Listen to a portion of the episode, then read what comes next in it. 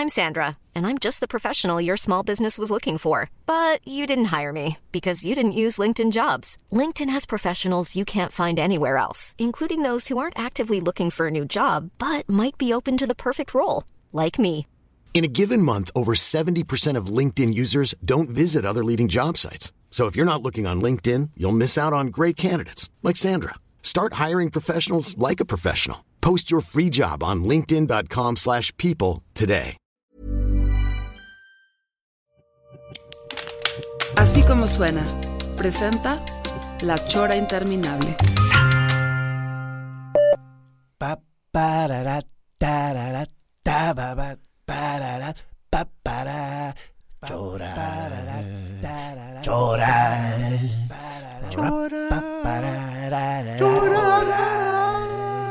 Puede ser como en la OTI. Para, pa, parara, pa, parara, ta,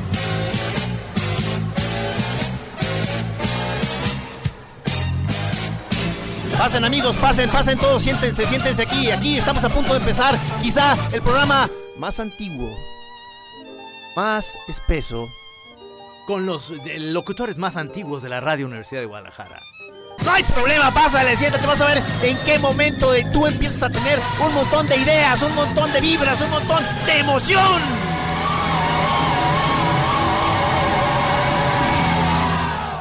No, no es cierto.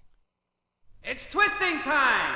When the music stops, hold your pose. And when you hear the shot, everybody go! Es que se considera esta cortinilla como de las que ya debemos este, hacer Ya. a un lado Ya mandarlas a la Verge, ¿no? por varias cosas. Sí. Este, ya muy sobada y Larga. dura mucho. O sea, Sí. Entonces, este, estamos ahorita tratando de optimizar el uso del tiempo aquí en La Chora porque nos están por todos lados, nos vemos amenazados. Este, Hay spots, este, hay eh, anuncios metidos ahí de pronto. Vamos a tener que, estamos llegando a la conclusión de que no vamos a estar poniendo ya música. No. Eh, eso está bien porque entonces ya eh, optimizamos a nuestros invitados. Hoy tenemos un invitado de lujo. A mí, a mí se me hace que con las tías cuando te dicen este, mijito, tienes un, tienes invitado de manteles largos. Bienvenido, maestro Eugenio Caballero. Muchas gracias.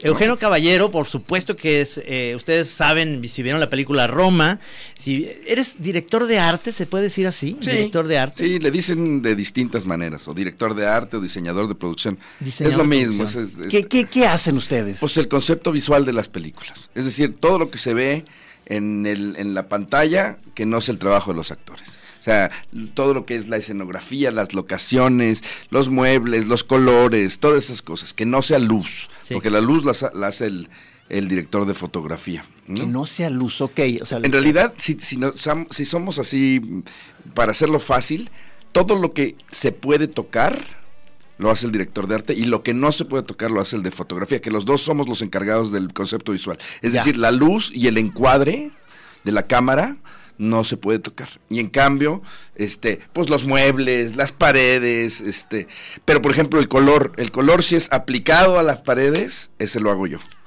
Si el color es, es con luz, entonces lo hace el fotógrafo. Ah, ¿no? Por hasta, ahí- hasta ahorita voy. Mira nomás, por ahí, por ahí Ya, va. Oye, ya, ya. platícanos de tu experiencia del Oscar del laberinto del fauno. Fue sensacional, ¿no? O Pues sea, estaba bien chamaco y me agarró como turista, ¿no? Yo fui, fui así de, ah, que estás nominado. Ah, pues órale, qué padre. y luego, ah, pues que te lo llevaste. Ah, no, me, no, ya me subí ahí, seguro que me iba a caer, que me iba a romper los dientes y no pasó. La verdad es que estuvo bueno, la verdad, eh, sobre todo a mí lo que más me gustó es que venía de, de esta experiencia de haber trabajado con Guillermo y de haber aprendido pues un montón en el proceso de hacer el, el fauno, ¿no? ¿Era primera chamba con Guillermo? Sí, y de hecho, eh, yo había hecho, yo ya tenía una carrera de varias películas, Ajá. este, eh, pero no había hecho fantasía y no había hecho una película de este tamaño. Y Guillermo apostó este por mí, la verdad es que ¿Cómo estuvo? O sea, te, te había visto eh, chambeando. él, otro- él produjo varias películas que yo hice. Una de ellas, la- una de, To- de Toño Urrutia. sí, ¿no? Este, ¿asesino en serio? Asesino en serio. Y con Berta Navarro, que Berta, me, eh, como a Guillermo, también me, am- me amadrinó, pues, si se puede decir de alguna Ajá, manera. ajá. Este, vio y dijo, este chamaco tiene potencial, como lo hizo con Guillermo. Guillermo también, este, Berta dijo, ay, este muchachito, y le, y le, y le produjo Cronos. Ajá. ¿no? Entonces eh, ellos pues, Entonces se pueden decir, son hijos de Berta. somos hijos de Berta, sí. Bailó Berta. Ya bailó Sí, Berta. Ya bailó Berta. Ya bailó Berta las calmadas. Este, pues, y así, eh, después hicimos una película que él produjo y que estuvo muy involucrado en Ecuador, que se llamó Crónicas, con Sebastián Cordero. Y esa película logró entrar a Cannes, y cuando estábamos en Cannes, Guillermo me dijo, quiero que, quiero que hagas esta película. Y, mira, te fue así, fuimos a una, a una cena, me dijo, te quiero invitar a cenar.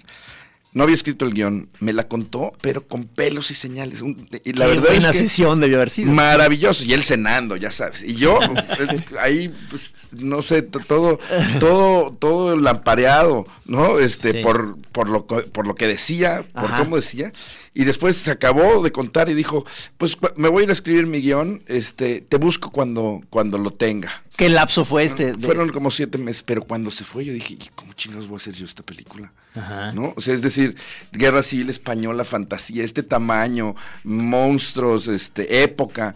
eh, así que, que mm, de repente dije, pues tengo que ponerme a estudiar. Tengo entonces dejé todo lo que estaba haciendo eh, y, me puse a investigar. Entonces hice un libro que le entregué a Guillermo cuando él me entregó. Un libro con referencias, con anotaciones, con puras cosas que, de lo que yo me había acordado que Guillermo me dijo. Ajá. Y entonces él, él- él me entregó el guion y yo le entregué el libro y dijo, ay, cabrón. O sea, como que sí empezó a ver y dijo, creo que estamos en, por el mismo lado. Wow. Dijo, qué bueno que eres director de arte porque ese es el pinche libro de un asesino serial, ¿no? Sí, de lo que se salvó la sociedad. Y la verdad es que a partir de entonces, pues sí, fue un muy duro el rodaje, fue un rodaje... ¿Los este, sets los hiciste todos en España? los en, construimos todos. ¿En dónde? ¿En qué, en En- qué zona? Pues mira, en Madrid todos los todos los sets que son interiores son construidos Ajá. y mm, muy cerca de mm, en el Espinar, muy cerca de, de, de Madrid, en, un- en uno de los de los bosques que están ahí, encontramos un bosque con dos pues con dos calvas, digo no agraviando aquí a nadie. Saludos, saludos a la banda. con dos calvas donde construimos la- el molino y el y el laberinto ahí. Este En- por ejemplo, que en ese tipo de cosas que en la hechura, o sea, ¿a- a- ¿qué cosa fue especialmente difícil o donde de pronto se trabó la máquina? O sea, Bueno, en una película como esta, sobre todo, el, o sea, tú quieres que, ten- que tener un acabado buenísimo en cada una de las cosas, una cosa muy cuidada, y son muchos sets. Entonces, lo que tienes que hacer es una organización muy grande para que tengas tiempo de hacer las cosas, porque muchas veces el, el- el problema es que no tienes tiempo, porque tienes, puedes tener un equipo muy talentoso o muy buenas intenciones o buenas ideas, pero si no te lo organizas, acabas haciendo lo que puedes y no lo que debes. como ¿no? para neurotizar a cualquiera. o sea, Eh, ¿eres, es- ¿eres muy neurótico? Sí, no. O sea, ¿logras se mantener me ha la calma? Eh, no, mi madre. ¿Sabes qué? No te metas conmigo, cabrón. Eh, ¿Por qué me está atacando tu cuate? No mames.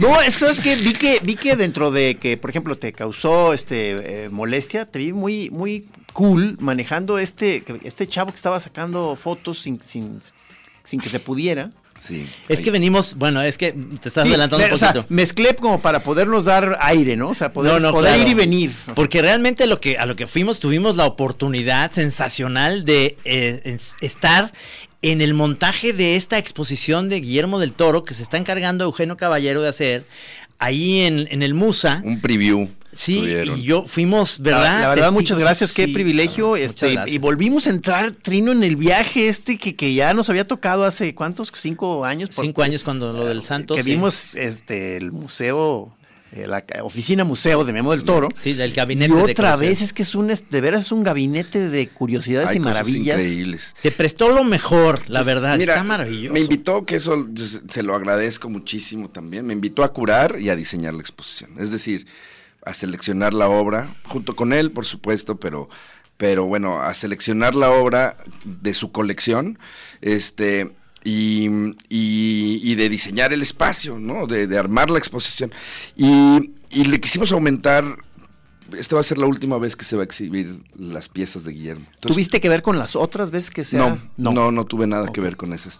Este, entonces es una exposición nueva en realidad, aunque hay otras Sí. piezas que ya han estado exhibidas, Ajá. en realidad es una exposición nueva y, el- y lo que es distinto es que se está mezclando, se está poniendo a dialogar esta colección que tiene Guillermo con arte mexicano. O sea, los tres ejes de la exposición así muy claros son que así lo, lo- más o menos lo estructuré, es Guillermo como coleccionista, que son, porque además de que Guillermo produce, está fu- fundando una escuela de animación, este, dirige, escribe y tal, además es un obsesivo coleccionista. Obsesivo ¿no? coleccionista. Sí. Este, de, de cosas que, que, que tiene que ver con los temas que le gustan, ¿no? Es, entonces, él lo que, lo que tiene, tenemos, ese primer eje son cosas que son de otros autores que no tiene que ver con su obra. Es decir, él solamente coleccionando alguno que, que funciona como, para mí, como metáfora de la inspiración. Es decir, lo que lo ha inspirado, Ajá. cosas que le prenden, que, ¿no? Que me imagino a Guillermo ahí poniéndose enfrente de algunos de estos cuadros durante un rato. sus como, ídolos, ah, artistas, sí.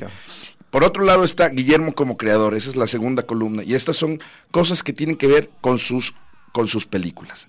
¿no? De aquí tenemos dibujos conceptuales, es decir, todos los dibujos que se hacen en el proceso de hacer una película, vestuarios, eh, utilería, objetos, ¿no? Las esculturas de sus personajes, toda esta, todas estas cosas. Y la tercera, la tercera columna es eh, arte mexicano o predominantemente mexicano, pero que viene de colecciones mexicanas, porque tenemos también a Goya y tenemos a, algunos que no, a Klinzer, algunos que no son mexicanos, pero de muy alto nivel, de muy, digamos, de- de artistas muy importantes mexicanos, este, que tocan los temas que con los que Guillermo convive, es decir, pues lo, infernal, la muerte, lo grotesco, este, todas estas cosas que, que- que conviven en, en- en su- en sus películas. Hablando de, por ejemplo, que, que los salones están de alguna manera organizados en este tipo de géneros, Sí. porque hay, hay cómic, Sí. hay, hay este ilustración de, de horror y fantasía.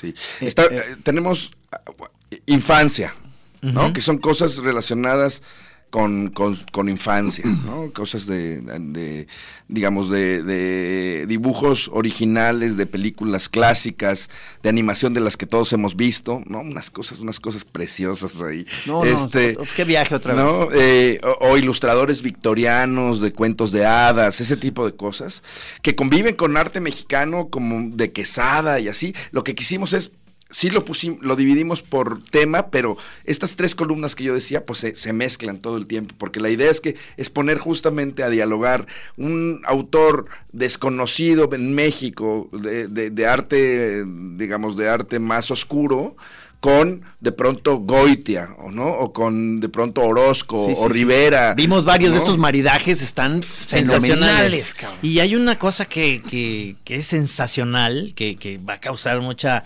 o sea, es bonito lo que se te ocurrió. Lo vamos a platicar después del corte, pero esto que compraste donde Guillermo iba a comprar Ah, revistas, no eso no mames, Eh, está y qué esa, buenas ideas. esa idea es muy buena tuya y eso a mí eso le da esa, esa sensación de que está una obra de Guillermo el Toro en Guadalajara, donde es su lugar y donde todo el mundo vamos a disfrutar. Eso, vamos a ir al corte de- y ahorita regresamos. Ya no va a haber música porque queremos hablar más con Eugenio. La chora, hablando más.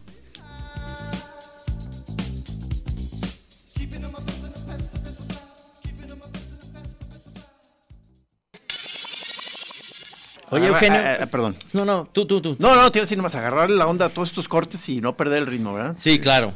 Este, ¿Cuántos años tienes, Eugenio? Yo tengo 47, acabo de cumplir. No, pues estás chavo, cabrón. Trabajar con Jim Jarmusch, por ejemplo, sus películas son muy simples en ese sentido, no es, no es esta cosa tan complicada como las que pide Guillermo, ¿no?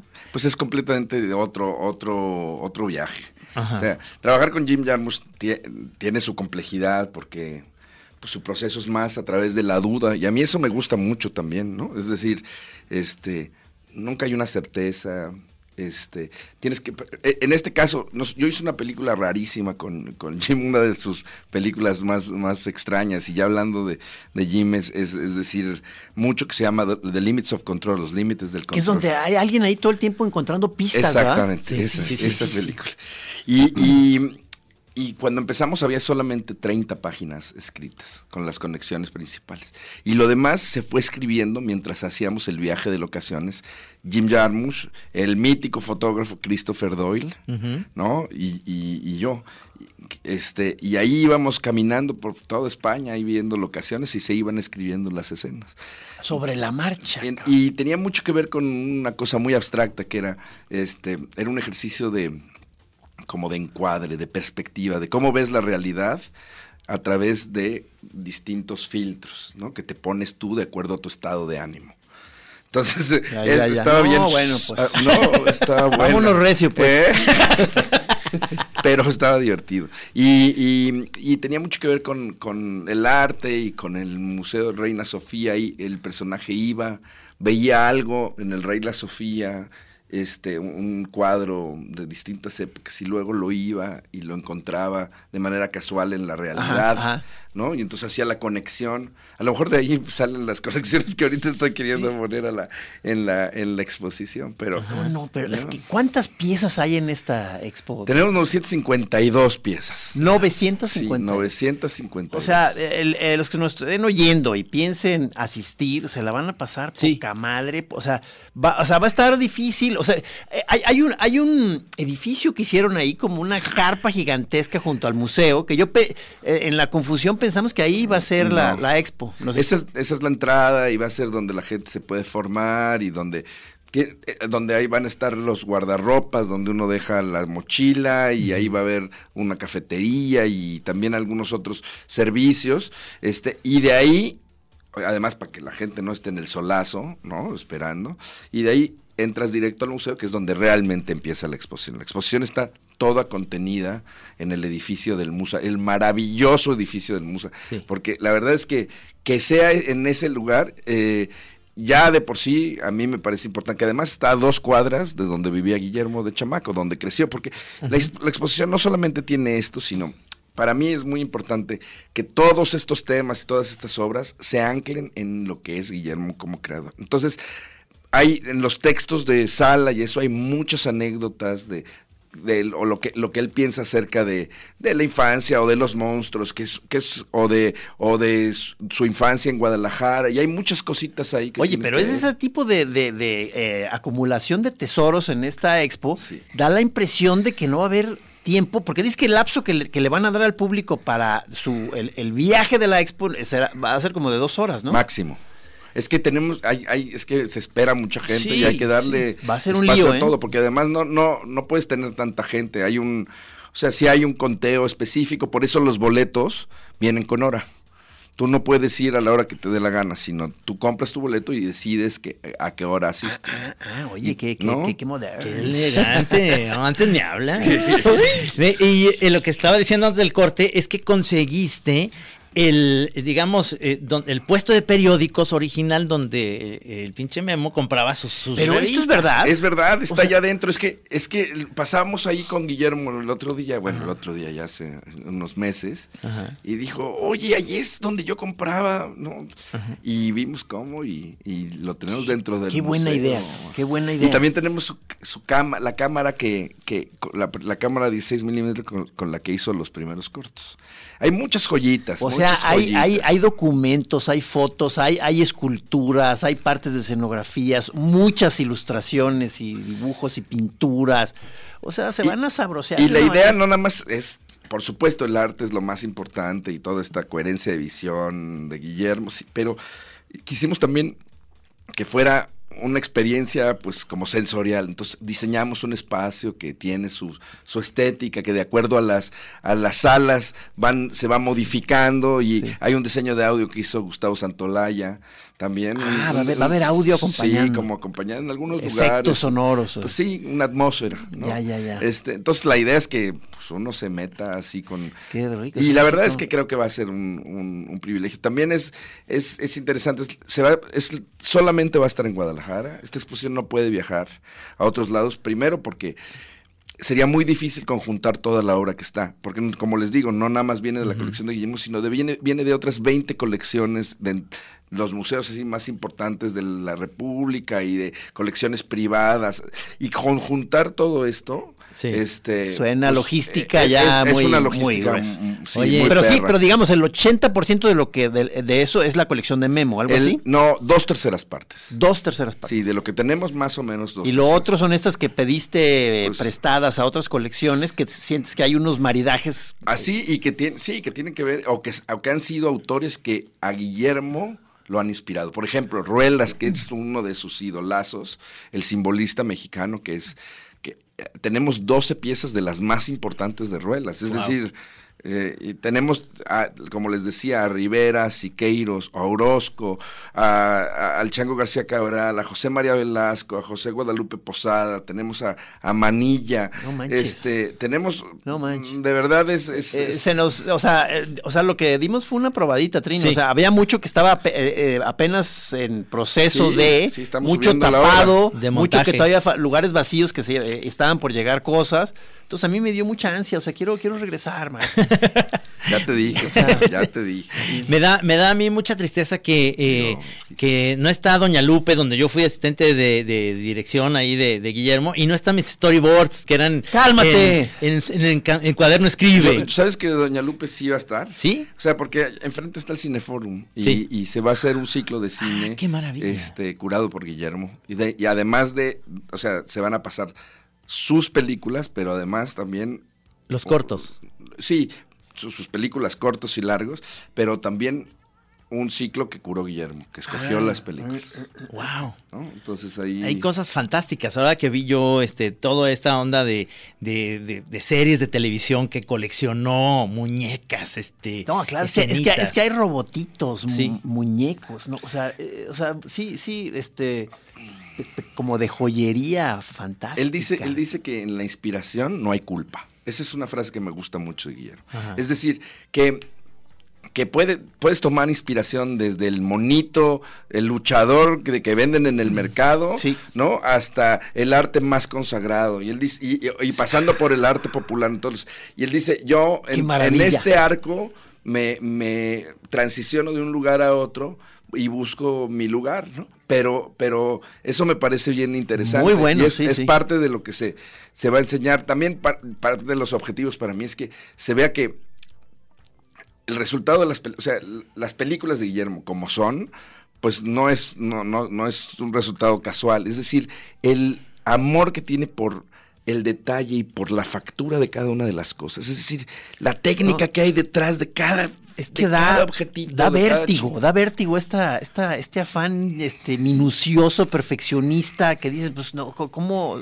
Y luego nos estabas ahorita haciendo un pequeño eh, eh, plática de... eh, al mismo tiempo anda metido Memo en muchas cosas. O sea, es, eh, capacidad de trabajo impresionante. Mucho, mucho, mucho. Pero tú, este, este lapso en el que estás, me imagino que tienes unos proyectos que siguen más adelante, que a lo mejor no puedes hablar ahorita, pero de proyectos de, de- de películas. Sí. Pero eh, le estás dando a esto el 100% de tu Sí, claro, imagínate que no, eh, imagínate si no, pues a mí me parece un privilegio poder Sí. estar haciendo esto. Qué O sea, además eh, me sacudo un poco la polilla, que también a veces en el cine ya me siento como pues que, que conozco cómo es, con todo y que cada película es distinta, pero ya conozco. Entonces de vez en cuando me dan ganas de ir a hacer cosas distintas. Es la primera vez que, que hago una cosa en un museo y, y hay una producción que, que de alguna manera está abrazando el- el- la, la exposición. Entonces, pues se pueden hacer cosas divertidas, se pueden, se puede pensar en un,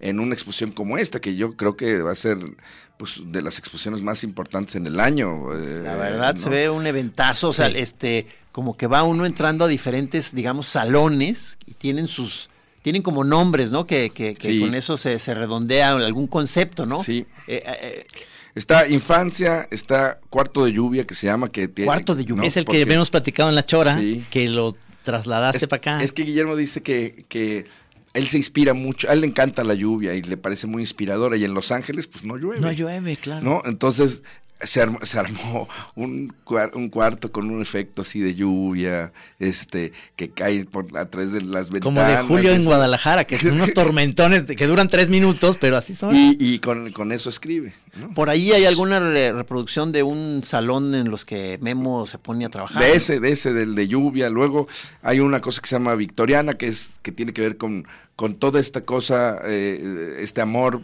o, o atracción que tiene Guillermo por la época victoriana y que sobre todo está, eh, digamos, ref- está ejemplificada con Crimson Peak, su película esta de la Cumbre Escarlata, Sí. que es muy victoriana. Tenemos ocho vestuarios preciosos, Ah, tenemos... eso sí pasamos ¿no? por ahí. Luego, este, y, y toda la sala está diseñada con, con como con arcos victorianos, una cosa de esta. Está bien bonito el diseño de todo, me encantó. Luego está magia y ocultismo. Magia y ocultismo. Está muerte y más allá. Está cómics, pop y cine.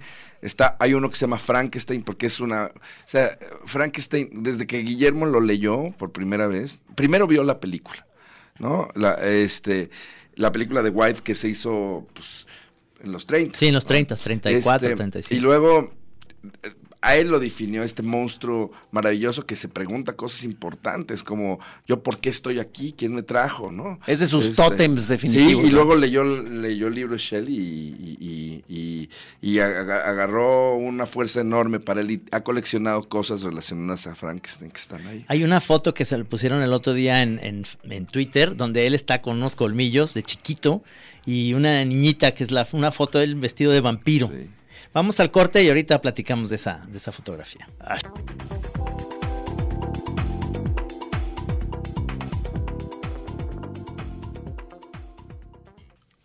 Manatís en Xochimilk. Sí, sí. Hiring for your small business? If you're not looking for professionals on LinkedIn, you're looking in the wrong place. That's like looking for your car keys in a fish tank. LinkedIn helps you hire professionals you can't find anywhere else, even those who aren't actively searching for a new job but might be open to the perfect role. In a given month, over 70% of LinkedIn users don't even visit other leading job sites. So start looking in the right place. With LinkedIn, you can hire professionals like a professional. Post your free job on linkedin.com/people slash people today. Son ideas que vamos a ir dejando flotar en el aire. ¿Manatís en Xochimilco? Ok. No, este es, es muy, para mí es, es uno de los eventos del año, esto que va a pasar y que Eugenio Caballero, que lo tenemos aquí en, en cabina, en La Chora, pues se encarga de todo esto, que es algo que tuvimos la oportunidad de estar hace una hora y media ahí. Disculpen, yo lo estuve correteando ya en la última fase. Sí, hombre, Pero- ya estabas bien necio, cabrón. Pero podríamos haber quedado un ratito, que llegamos un aquí con ratito 20 más. min- minutos de anticipación. Es que, es que esta- No, no es nuestra, no es la onda mexicana de llegar siempre. Sí, ¿no? Al- Pido una disculpa. para- Este, es que todavía no, no manejamos bien los tiempos de, de las eh, a la hora de, hasta las Cuando dice este las de tres. Neuras, él sabe de Neuras, es un Eh, Neura. ya, pues, ya. sí, ya te lo Me conoces. dicen Mr. Time. en los bajos mundos. Eh, era increíble porque estábamos en el momento eh, padre de los del el- donde vimos el la escenografía de, de, de Shape of Water, ya estaba ahí. Ay, de y, y se veía eso sensacional y tú, vámonos, vámonos, vámonos, ya por favor. Yo, yo por hacerles un bien a ustedes, para que no, no perdieran su tiempo. No, están ahí conviviendo cosas como de ilustradores eh, clásicos, Clásicos. antiguos, con muchísimos de los de nuestros ídolos actuales de, de- de ilustración fantástica o de cómic, cómic. que se te No. vuela la tapa de los sesos. Vimos Moebius, Robert Crumb, Jim Woodring, Jigger. este Dave Cooper, Jigger. Jigger. O sea, no, no, o sea, se- sí está para darse una buena pantalla. Miñola, Corben, o sea, Wow. hay cosas que están... La verdad es que sí, sí, y, y creo que mucha gente, incluso aunque no seas fan de Guillermo, que también se vale, ¿no? Este, a Sí. los, o que no conozcas mucho la, la obra, es tan herm- hermosa, eh, digamos, todo esto que está colgado, que, Sí, sí. que, que acabas alucinando. O sea, yo puedo estar enfrente de uno de esos cuadros también como... Yo des- me burlaba ahorita de que Guillermo, me lo imaginaba Guillermo viéndolo, viendo el, el cuadro durante, no sé, dos horas ahí viéndole los detalles. Yo también podría estar. nada No, no, que- por eso te digo. Que a diferencia eh, yo eh, no estaría en mi casa, porque él los tiene en su, en su casa sí, y en su yo... casa. Pero por eso te digo, o sea, eh, supongo que si uno más o menos ya sabe esto, que vayan tomando sus previsiones, porque dices que van a entrar como grupos, eh, por grupos, y va a haber alguien ahí como medio con una, quizá una vara, y les va a ir pegando. No, no, toques. Toques, toques, toques, sí. para que el paso sea más rápido. Sí. Oye, pero lo más, lo más chingón de, de todo es que estás viendo todo ese, ese material y, el rollo. Me acuerdo cuando fuimos a ese gabinete de curiosidades que, que una de las cosas que seguro mi mamá va a decir, ya le dije, mamá, va a haber una exposición de Guillermo del Toro y demás. Dice, mijito, yo quiero ir para ver el Oscar. O sea, lo que quiere ver es la estatuilla. Y cuando fuimos esa vez a casa de, de Guillermo, ahí todos nos estaba mostrando, y en un hace cuenta, abajo un cristalito, ahí estaban sus premios, o sea, Sí. era lo que menos le importaba exhibir, ¿no? Y este, y, y es lo que mucha gente dice, oye, ¿y se podrá ver el Oscar? Pues este, hay, hay joyitas que, que la verdad vale, vale la pena. El- ver la ahí. cosa esta de Cronos, el, Ah, claro, el claro, aparato este claro. que es una maravilla. Ahí, ¿cómo, cómo se llama esto? Eh, props, ¿verdad? Es la Sí. palabra. O sea, como de- Utilería, props, Utilería, eh, unas cosas preciosas. ¿Sabes que ahorita que hablabas de la casa de Guillermo? Sí. Lo que es increíble de ahí, de su colección o del gabinete este de curiosidades, es que Guillermo vive ahí con todas las piezas. Es decir, él desayuna en la cocina y están todos estos monstruos ¡Qué imagen, qué imagen! Este va al baño, se lava los dientes y, y tiene un par de, de- de junto a un vampiro y- Exactamente, ay, ¿no? Sí, sí, sí. Y eso es lo que me parece divertidísimo, porque además ahí escribe, ¿no? Ahí dibuja, porque Guillermo sigue haciendo sus libretas Sí, y sus son cositas. sensacionales. Este, entonces, eh, no es algo disasociado. eh, para mí, lo que es hermoso de toda esta colección es que, pues, que lo representa él. Es decir, este, verdaderamente es meterse en su cabeza. ¿No? Esta exposición, Sí, la idea sí, es que sí. te metas ahí en, en- en su cholla. Está buenísimo, buenísimo. Me, gusta mucho también la parte del pop, ¿no? De la, de todas las cuestiones también muy mexicanas que va a haber ahí, que ya lo habías dicho, del Chango Cabral hay dibujos, pero también esta onda de los luchadores.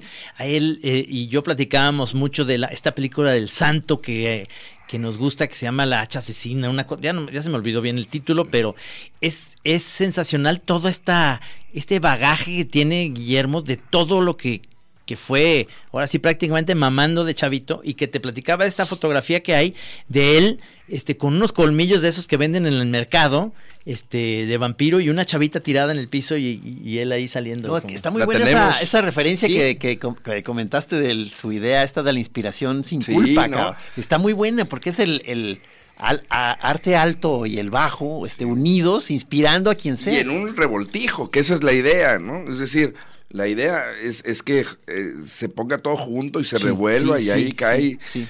Este, sí, pues poner, eso es lo que, lo que estamos tratando de hacer. Pero ¿a poco va, va, va a estar lista? Pues que eh, eh, se Más- veía todavía mucha gente ahí, muy Más nos este. vale. 29 de mayo se supone No, el eh, primero de de- julio primero- al público, ok, Ok. primero de junio ¿no? Ah, eso para que lo vayan viendo los, los boletos y todo va a salir verdad donde donde lo Ya vas está todo, ya está, ya está a la venta, ya están, ya están ahí en, se compran por, este, Ticketmaster y estas Eso. cosas Ah, ya sí. puede uno tener sí, sus boletos. sí, ya, ya, ya salió de- desde hace- la semana pasada. Uf, ¿no?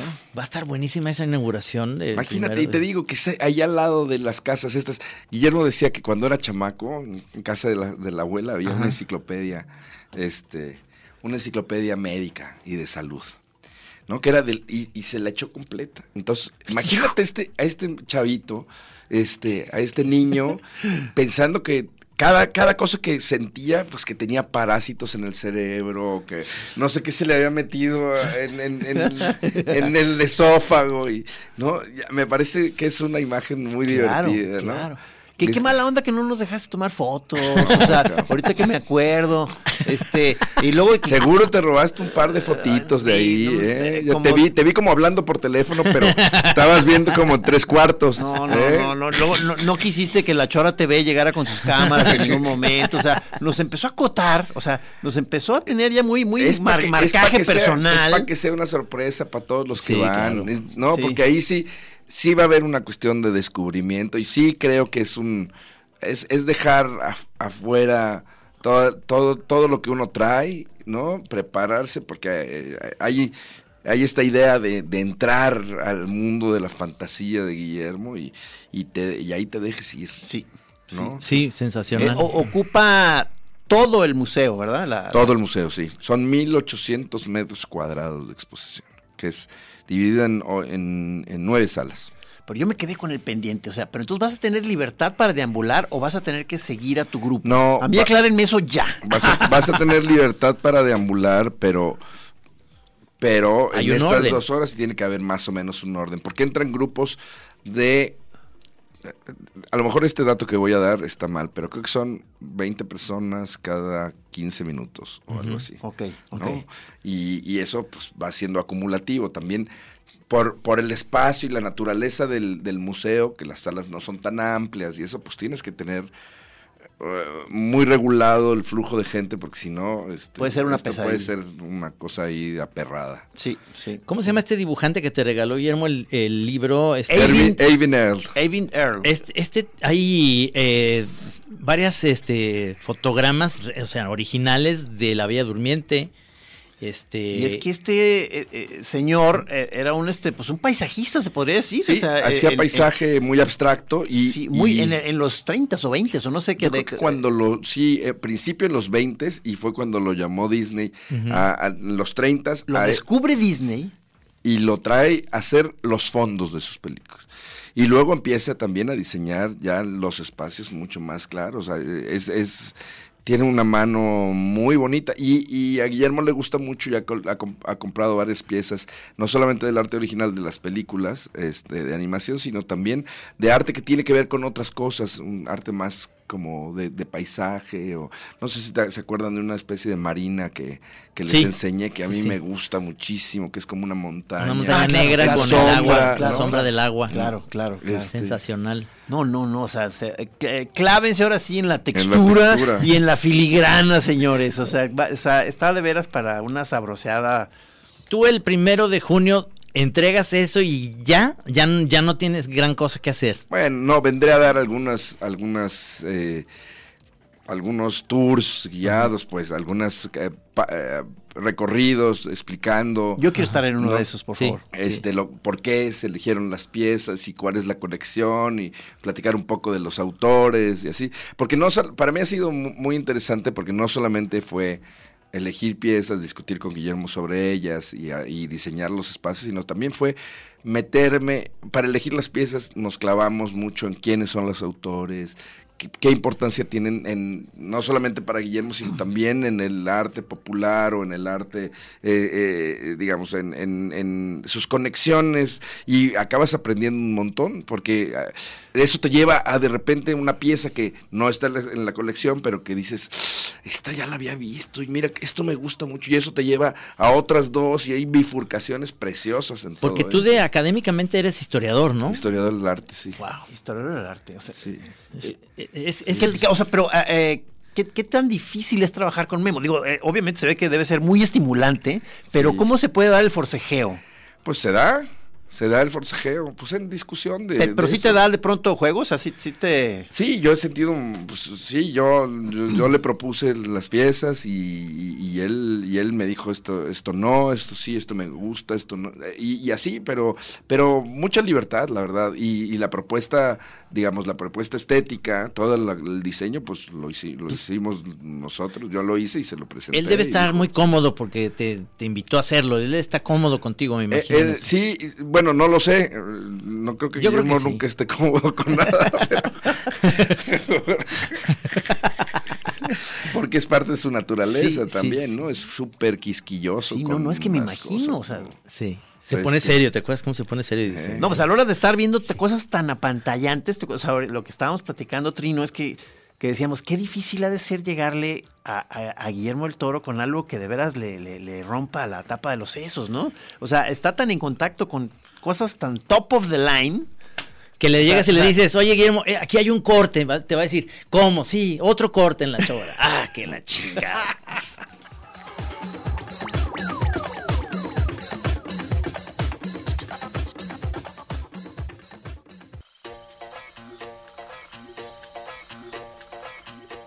Es que Yo, yo, re- Sí. yo recomiendo que, que- que se metan a googlear este, un poco, es Wikipedia aquí de Eugenio Caballero, nomás para que ubiquen, porque está muy difícil empezar a decir de qué eh, conversar, porque hay muchas líneas eh, Sí. eh, O posibles. sea, estuvo, si ustedes vieron esta película de Naomi Campbell que se llama Lo Imposible. Naomi Watts. Naomi Watts, perdón, sí, sí. Sí. Lo Imposible. Con eh, Tom Holland, por cierto. Sí, era el hombre araña y Sí. salía de chiquito. Sí, sí que es a todo, a todo dar. A mí ¿verdad? se me hace de las muy buenas eh, representaciones de un tsunami, cabrón. Pues O sea, la- de un- la tú lo hiciste sí, todo eso. Me hizo impresionante realmente. cabrón. Esa yo la hice. ¿Neta? Sí. ¿Qué perro está? Y además, cabrón? ¿en dónde, ¿en dónde está filmada? En, Bueno, toda la parte de agua la hicimos en un tanque, digamos, de agua en Alicante. Ajá. que ya no existe. Este, y, y luego filmamos en Tailandia los grandes sets que construimos de destrucción. Pero pues cuando llegamos a Tailandia buscando pues, algo de destrucción que nos sir- sirviera, nos dimos cuenta que ya no había nada, porque el gobierno tailandés borró las huellas del tsunami muy rápido porque pues viven del turismo y nadie quiere nadie quiere ver ruinas, ¿no? Sí, Este, sí, fue además un evento tan tan público, tan visto, todo el mundo tenía una cámara en la mano. ¿no? Este, Claro. No, todo el mundo estaba con sus hijos ahí y de pronto cae esto. Entonces fue, fue muy divertido, fue muy duro la investigación y muy divertido el proceso de cómo recrear la ola. Sí, ¿no? me imagino. Este, cómo recrear la ola y sobre todo la riada, que es lo que viene después de la ola, que los arrastra, Ajá, ¿no? ajá, sí, Este, sí, sí, sí, sí, duran- por, digamos, kilómetros. La ola llegó a un kilómetro de, de la costa y en ese camino, pues pasaron miles de cosas. Imagínate, el agua llega, rompe todo. Entonces, lo, pel- lo peligroso no es que te ahogues, es que vienen cristales que no ves flotando Wow. y esas cosas que te, No, no, un te re- apocalipsis, te realmente. rebanan, Sí, sí, sí, ¿no? sí, sí. Entonces, este, pues eh, sí, eh, con ese mismo director hice otra película que se llama A Monster Calls, un monstruo Sí. viene a verme, que es una película que a mí me gusta mucho. Sí, sí, Por es cierto, Está en buenísima. Netflix, ahí ya sí. digo, si se vale el... Eh, o Sí, sea, claro. es- ese es después. Ese es después, sí, después. cinco años después. Es la evolución de nosotros como grupo de trabajo. Y él es Bayona, el director eh, eh, eh, se apellida Bayona, Juan Antonio Bayona, que es que ahora hizo la, la- la última película de, de Jurassic World. Sí. Pero, que- pero y él, él- él hizo El Orfanato que produjo Guillermo. A mí me lo presentó Guillermo. Él es otro, él es otro de los protegidos de Guillermo, Sí, ¿no? sí, sí. Este, No, pues cuánto conecte. que- mucho, mucho. Hay- todo esto está muy... También muy- hiciste con DiCaprio, Romeo y Julieta. ya hace muchos años. Sí, ¿quién es el director este? Baz Luhrmann. Sí, ese Baz Luhrmann, que ese lo hizo de El Gran Gatsby y todo eso. Esta también es una muy buena producción y, y fue la Ciudad de México, este, con tu visión, digamos. Bueno, no, yo estaba, yo en ese entonces más bien eh, era, era el asistente de Brigitte Broch, que es mi mentora. Ah, ¿no? ok. Este, y, y nosotros nos encargamos de toda la ambientación de la película. Ajá. Y para mí fue increíble. Estoy, estoy hablando del 94, 94. ¿no? No, pues estabas bien chavo, cabrón. Pues tenía 22 años. Sí, sí, sí, sí. Es- pero fue la primera vez que vi un, un proceso de hacer cine de otro tamaño también. Y cómo, pues, este, no, no, te ame- no, te amedren- no te tienes que amedrentar con todas estas cosas que parecen monstruosas, porque nosotros habíamos, digamos, yo ya para ese entonces llevaba algunas películas, probablemente cuatro o cinco, y, y, pero todas eran de un tamaño chiquitito.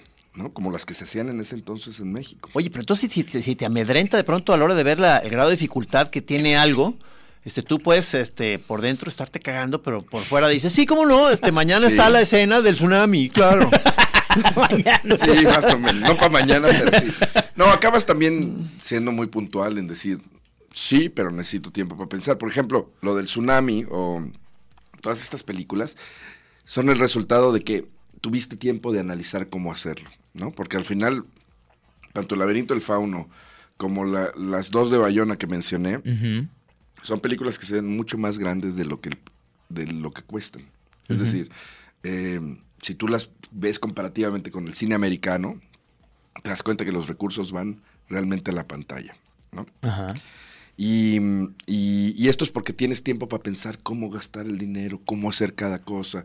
Y lo- luego ya lo ejecutas. Entonces somos muy pocos durante un tiempo largo de, de pura, de puro análisis y Pero concepción. qué, pero qué interesante, ¿eh? porque es este problema tras problema, ¿verdad? Sí. Cómo ir solucionando acertijos, cabrón. Está divertido.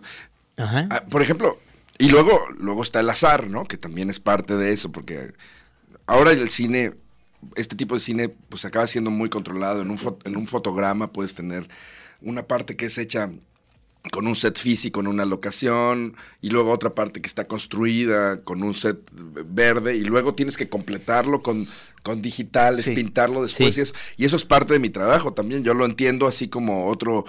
o sea, son las distintas técnicas que, que utilizo para crear los mundos que a mí me interesa retratar, ¿no? Sí, Este, sí, sí. Y, y algunas, algunos, imagínate que si fuera como un, como un, como un lienzo, algunas, algunos brochazos los das con tal brocha y no más gruesa y otras más delgada. En este caso es lo mismo. O sea, tú, unos- tú puedes- o sea, tú recurres mucho a lo digital. eh, Sí, sí, no, no me peleo con eso, pero lo que, eh, lo que me caracteriza es que, que mm, lo Eres digital no se nota, Mm. ¿no? Porque al final, por ejemplo, Roma tiene muchos digitales también.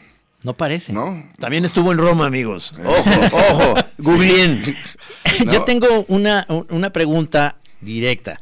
¿Vas a dar el brinco a hacer una película? ¿Vas a ser director alguna vez? No, Te- no te- quiero. no- no quieres. No te quiero, me late. gusta mucho esto, me gusta mucho porque yo tengo un lenguaje de contar historias con mi, una cosa que es mi pro- mi viaje personal, ¿no? Sí. Que es que yo creo que puedo contar y acompañar una historia con el color, con la textura, con la forma, ¿no? Y entonces de ahí casi nadie me lo entiende. Entonces como me siento bien ahí, yo tengo mis propios placeres, así de decir, Qué chingón aquí sí, porque, porque vamos con la, este color, si lo vas quitando, este, quiere decir que el personaje se va volviendo más, digamos, menos intenso y así, y entonces voy acompañando lo que, lo que va pasando eh, en, en la historia. Entonces me siento muy cómodo ten- eh, en eso y me gusta estar también en el, en el rodaje hay mucha tensión. Eh, También tener un set listo está eh, lleno de tensión cuando son estos sets monstruosos que estás trabajando en ellos cuatro o cinco meses y que dices, ay, güey, ya está. No le falta nada ni le sobra nada.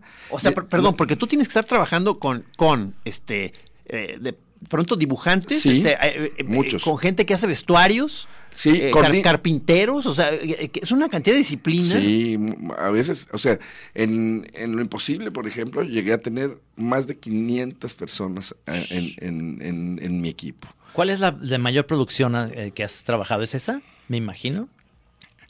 Este, sí, podría ser, podría ser. Luego hice una película de zombies que también era. ¡Zombies! Ah, qué maravilla. ¿Cómo se llama? Resident Evil. Ah, sí, claro. Con Mila Jovovich. Sí, Esa- sí. esa- es, es la que, la que, es la tercera, se llama Ajá. Extinction, que es la que van a Los Ángeles, que digo a, a Las Vegas y encuentran todas Las Vegas cubierto de, de, de arena y eso. ¿Tú la viste, Trino, esa? No, no la Es vi. que está buena, está buena. Y me divertí haciéndolo. Ajá. Este, también estaba yo. Pero ahí que también las, eh, los maquillajes tienes que ver tú. eh, no, no realmente, en esa película no tanto, este, en otras películas sí, tienes, o sea, yo no soy el que los hace, porque hay especialistas en eso, pero yo dicto el concepto junto con el director, ¿no? Es Ajá, decir, ajá. y lo mismo con el vestuario, yo no soy vestuarista ni diseñador de pero vestuario. sabes qué pedirle a un... Pero, a un- eh, pero una diseñadora de vestuario trabaja con los lineamientos visuales que tú planteas. Es decir, yo le digo, bueno, mi personaje es tal, ¿no? Este, me encantaría que yo lo que voy a hacer en el espacio total es esto, no nada más a nivel color, sino voy a ir quitando este tono porque con esto estoy queriendo decir esto, cómo me cómo lo completo contigo y entonces doy todo esto y con esa información la vestuarista se va y hace una propuesta, por ejemplo. Maravilla. O el vestuarista se va y hace una propuesta. Entonces, este, pues eso, eso, eso se pone divertido. Yo, por ejemplo, en Resident Evil, y lo, lo diré públicamente, eh, siento que el, yo no estaba tan acostumbrado o tan familiarizado con las técnicas digitales. Y, y, y- y con todo y que yo no era el responsable de hacer lo digital, porque hay un equipo de postproducción, etcétera, etcétera. Mm, Siento que no, no tuve la insistencia de que fuera más naturalista o que, que se viera más real. Y, y ahora que la veo, digo, me saltan los digitales. Y eso es lo que estoy tratando de no hacer, digamos. Ah. No, yo me doy cuenta que la técnica digital cambia todo el tiempo. Sí. Entonces lo tengo que utilizar de una manera muy sutil o muy específica para que no quede, eh, para que no se vea viejo en 10 años que la técnica Por ejemplo, el laberinto, los digitales que tiene son preciosos. Esos Guillermo los supo usar muy bien. O sea, tiene cosas como, con todo y que construimos, por ejemplo, me acuerdo una escena en la que es- está la niña guardando las cosas después de que su mamá se muere. ¿no? Está en su habitación y, y, y hay una ventana, en esa ventana el fondo que teníamos era pintado, era como un viejo telón de estos que, se, que como con los viejos estudios pintado, como con fuera de foco para que pareciera que hay un paisaje. Pero Guillermo decidió poner dos pájaros que cruzan en la ventana. Sencillísimo, un efecto digital sencillo, pero lo que da y lo que cuenta Fino. ¿no? Eh, hay- eso no va a pasar nunca de moda, ¿me entiendes? Ajá. Este tipo Ya, de cosas ya. son, son, no, no, no, no dependes de la técnica, este, sino lo utilizas de manera más sugerida, más, este, pues sí, más, más sutil, ¿no? Iba a decir poético, pero esa Se- palabra. se- me- o sea, se- se- se me traspapeló lo- a la hora que describiste la primera parte, tu, tu diferencia con la parte de la foto, Sí. este, no sé si se me traspapeló el, el sonido, El sonido nada que ver conmigo. nada que ver. No. Es que yo me le- imagino que la presión es muy fuerte en la preproducción y durante la, la filmación, porque luego la postproducción ya todo el mundo está relajado, Más ¿no? o menos. Sí. ¿no? Ya se está acabando el dinero. Entonces, cuando, cuando se los corajes y los ataques de se va pánico. acabando el dinero, dices, chingado, ¿cómo lo voy a sacar? ¿Cómo tengo que hacer? Yo, ah, normalmente yo no estoy tan, tan involucrado en la postproducción, salvo cuando hay cosas digitales que tienen que ver con sets. O sea, con los espacios, con, con, Ah, ya, ¿no? ya, ya, ya. Si es un monstruo, yo no necesariamente tengo que, que ver tanto. Yo conceptualizo con el director, ya se dejan las cosas, pero Ah, ya, hay ya, alguien. ya. Pero si tiene que ver con los espacios, en ese sentido, sí es, sí es mi diseño. ¿Te preparas físicamente? Como ayer vimos un video de Mick Jagger haciendo ejercicio otra vez. No, pues ¿Te me- preparas está diciendo que está comiendo muy mal, o sea, que, que- o sea, en el sentido de que come de todo, que de- te gusta Sí, la comida de acá, Mucho, en Guadalajara, como siempre, riquísimo. pero acabas muy mal cada vez más. Pues es que, claro, porque es tan buena que uno come de más, cabrón, ¿no? Te Entonces- imagino que en España también. Sí, comes no, y, la y, y también a donde vayas encuentras. Sí. En la Ciudad de México hay grandes lugares Sí, también sí. para comer y a dices, donde que esta, vayas. dices que esta vez el Tailandia. problema... Tailandia, eh, no. Tailandia, Tailandia, no, glorias, ahí sí, estuve un año callejera. viviendo allá. Uf, se nos No. fue el tiempo. Oye, Miren nada más. Es que eh, Oye, pero- Eugenio Caballero el día de hoy aquí en La Chora. cabrón. Maestro, si nos vas a dar un tour por ahí, ¿verdad? Ya Algún te día. dije, ya te dije. Y luego, quiero- luego me pasas sus datos, por Pórtate favor. bien, ¿no? Pórtate bien, maestro. Oye, muchísimas gracias. Gracias, por invitar. No. Muchísimas Y gracias. que venga la banda, ¿no? Por favor, a por ver, supuesto. ¿no? O el sea, primero de junio se inaugura. neta, no se la van a acabar ¿Cómo de se las llama la, la exposición? En casa con mis monstruos. Híjole, qué joya, qué maravilla. Y aquí en La Chora.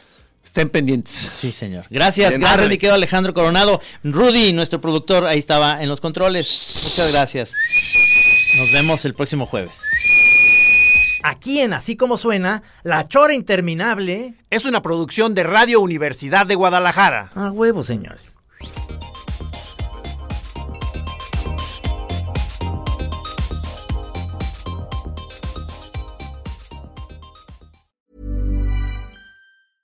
Planning for your next trip? Elevate your travel style with Quince. Quince has all the jet setting essentials you'll want for your next getaway, like European linen, premium luggage options, buttery soft Italian leather bags, and so much more. And is all priced at 50 to 80% less than similar brands. Plus, Quince only works with factories that use safe and ethical manufacturing practices. Pack your bags with high-quality essentials you'll be wearing for vacations to come with Quince. Go to quince.com slash pack for free shipping and 365-day returns.